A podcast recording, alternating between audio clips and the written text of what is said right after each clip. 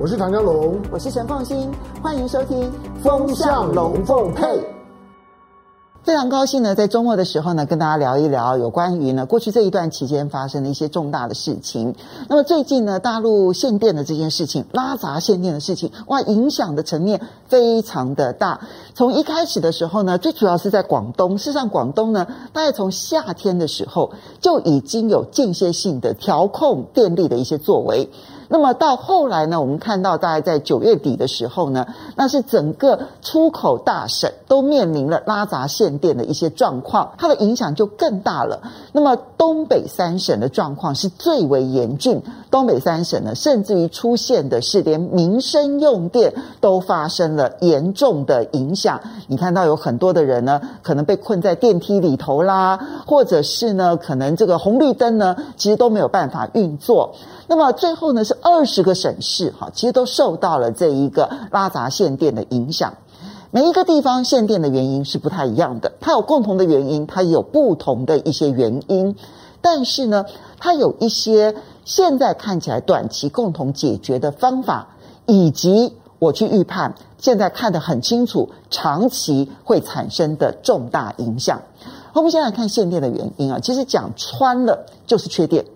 那为什么会缺电呢？那就是需求成长的速度突然之间冒太快了。那么大陆现在啊，其实呢，它为了要去节能减碳啊，所以呢，其实在控管高耗能产业上面，过去这几年做的动作是非常激烈的。不管是对于钢铁的这一个产量的限制，或者是这一些高耗能的，比如水泥啦这些产业的一些限制，乃至于煤炭的一些限制。我想，如果说你熟悉这些产业的话，中国大陆的动作是做得又急又快。当然，我不敢讲说说他做得很彻底，因为底下呢阳奉阴违的比例其实还蛮高的。可是那个又急又快的那一个减碳，其实是很明显的，在过去这五年，他一步一步一步的作为，这使得他呢在每一年经济成长还可以维持在百分之六的情况之下。它的电力的成长可以在经济成长率之下啊，就是说，假设电力成长百分之六，那我的电力成长可能百分之三到百分之五，因为去年的这个基期比较低，再加上呢，国际上面呢，其实很多地方因为疫情的关系，使得呢他们的这个供应出现了一些问题，所以中国大陆今年的出口，上半年的出口特别的畅旺，而且呢，它最特殊的地方的是呢。它的电力成长远超过它的经济成长，这一个是过去这几年没有发生的现象啊！就你看到它的上半年经济成长百分之十二，可是电力成长百分之十六，突然之间那个电力需求的急剧上升，完全无法去因应它，因为过去你大概就是百分之五、百分之六已经了不起了，现在突然之间百分之十六的成长，这个成长速度实在太快了，那么这就使得。各地其实，在电力供应上面跟不上需求成长的速度，偏偏在这个时候，几个因素使得它呢，在电力供应上面明显吃紧。那我想大家都已经看到的，就是煤电供应的部分，因为中国大陆其实为了节能减碳哦，其实对于煤炭的生产设定了很多的限制。包括进口，包括了他自己内部生产，都是如此啊。他一年大概需要的是三十七亿吨，哈，那进口的部分其实只有占三亿吨啊，并不是主要的。那么，但是呢，他自己的生产，他设了一些产量的限制。进口的部分，当然跟澳洲之间的关系也有很多设置的限制，当然转向了去跟印尼啦、俄罗斯啊采购煤炭。但是呢，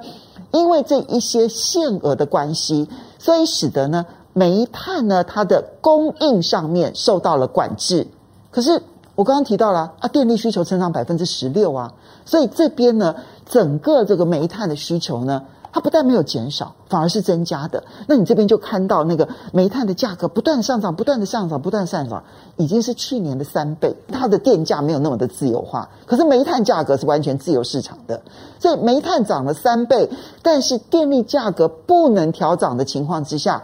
很多电力厂商呢，他就干脆选择我躺平了，我不发电，这样我也符合节能减碳。哈，所以第二个煤炭价格的这个高涨，当然这个有彼此之间的因果关系，跟它的这一个要达到二零三零碳达峰、二零六零的碳中和的这个目标是有很明确的关系的。第三个因素其实很少人提到，但是这个因素啊，我觉得其实是值得关心的。中国大陆其实在最近这几年也很认真的在发展再生能源。那么它跟呃台湾发展再生能源呢，有一点不太一样的地方是，它其实高度依赖水力发电。中国大陆的高山峻岭非常的多，那很多的水源其实都在高山峻岭之上。所以那个高低落差呢，其实就拥有了很多水力发电的资源。这些水力发电可能都会集中在西南的省份，比如说四川呐、或者是云南呐、这个蕴藏的水量还非常非常的大。可是今年呢、大家可能没有注意到，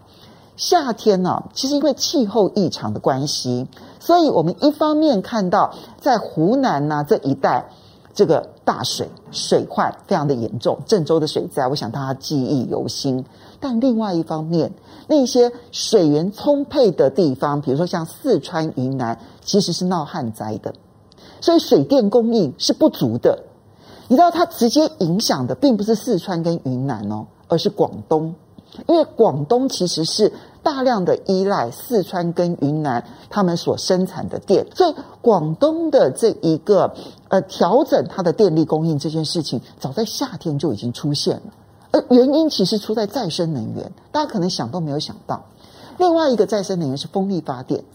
风力发电其实中国大陆很认真的在装那个风力发电的机组，包括了太阳能，包括了风力发电。其实它到目前为止，不管就装置量而言，或者是价格而言，在全世界都是数一数二的。可是今年啊，气候异常的关系，不只是中国大陆，其实包括像英国，英国也是风力发电的大国，但是今年夏天英国没有风，使得他们的风力发电呢出现了大量的减少。好，那后续的那个蝴蝶效应，其实呢，影响到现在的天然气价格，这以后有机会再来跟大家谈。但是在中国大陆是内蒙古，它的风力发电的成长就受到了压抑。内蒙古的电主要是输往东北三省，所以东北三省呢，它的缺电问题，除了有煤电的问题之外，其实也有内蒙古输电呢来不及供应的问题。所以你看到中国大陆现在呢，被迫要去跟俄罗斯呢，那么请求他们能够支援这个电力。东北三省的缺电啊，其实它背后的因素，包括了内蒙古的这些因素，包括了煤电的因素，都是存在的。但你要注意，就是说这件事情的教训啊，会让中国大陆呢，对于要怎么样子在再生能源跟它自己的电力稳定供应上面，要会重新思考。所以，我们现在来做一个这个很大胆的预判啊。第一个，就短期而言，我现在看到的资料，我认为快解决了。原因很简单，因为其实你要解决这些问题啊，你必须要做两个放松。一个放松就是容许涨电价，第二个放松就是容许用煤电、用火力发电。你必须要有这两个放松，你只要放松这两件事情。电力供应就解决了。好，那我我看到的资料是，当然包括了广东已经开了第一枪，广东啦，还有几个这个限电的这一些大省啊，他们现在呢都把工业用电的尖峰用电价格大幅度的调高，调高的幅度两成到两成五，其实调高的幅度非常的大。好，那这个做法呢，它就可以逼迫那一些使用电力的这一些企业，你自己要去调整。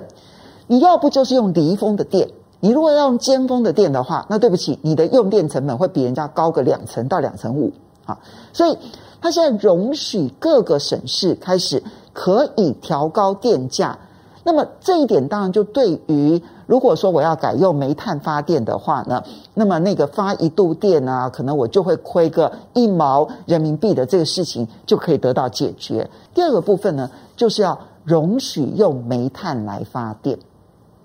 这一点会跟中国大陆所承诺的那一个减碳这件事情是相违背的。但是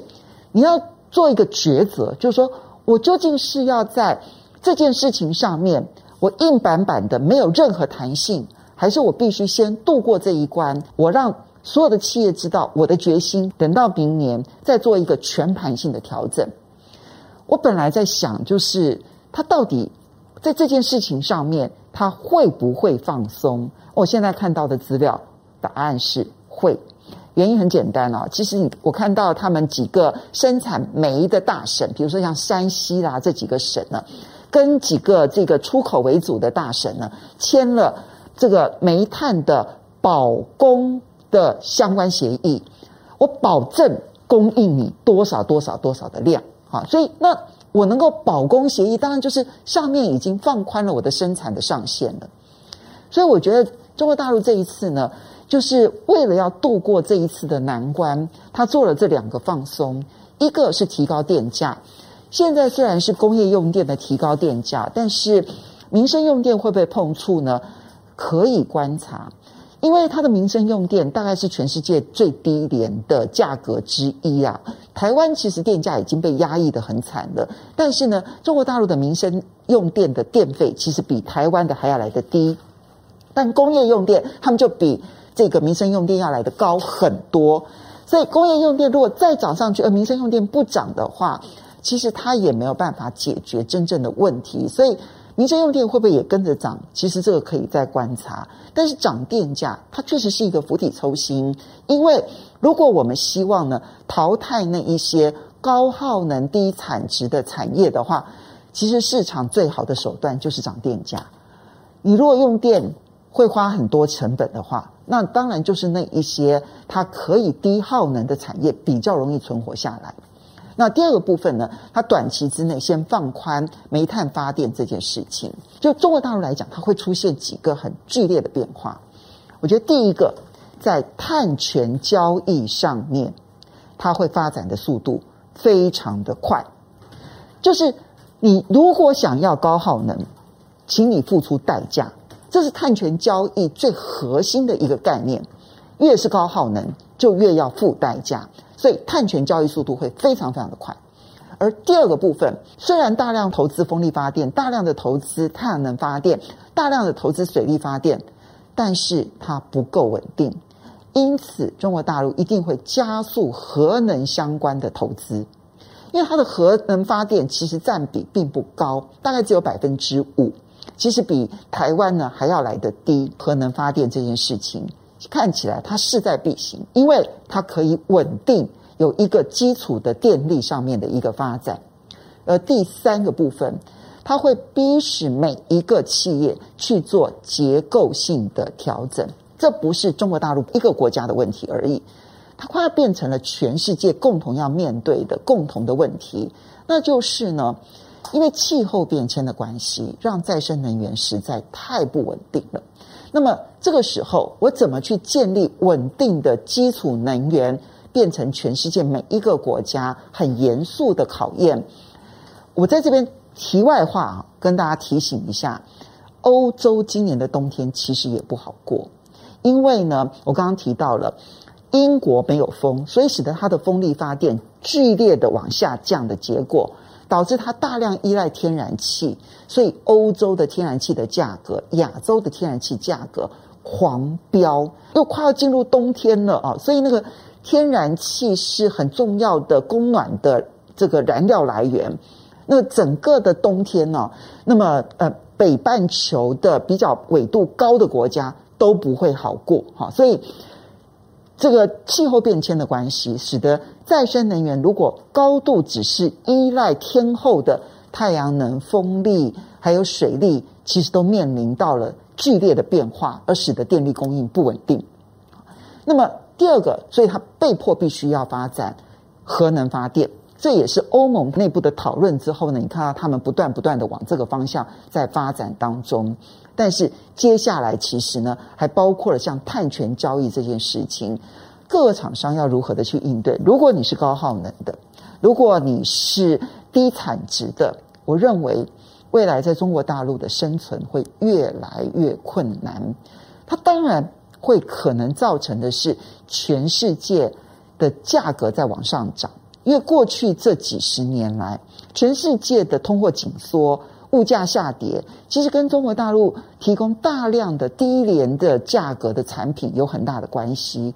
可是，如果当中国 Made in China 不再便宜，那就不是中国大陆的问题而已了，那就是全世界的物价上涨的问题。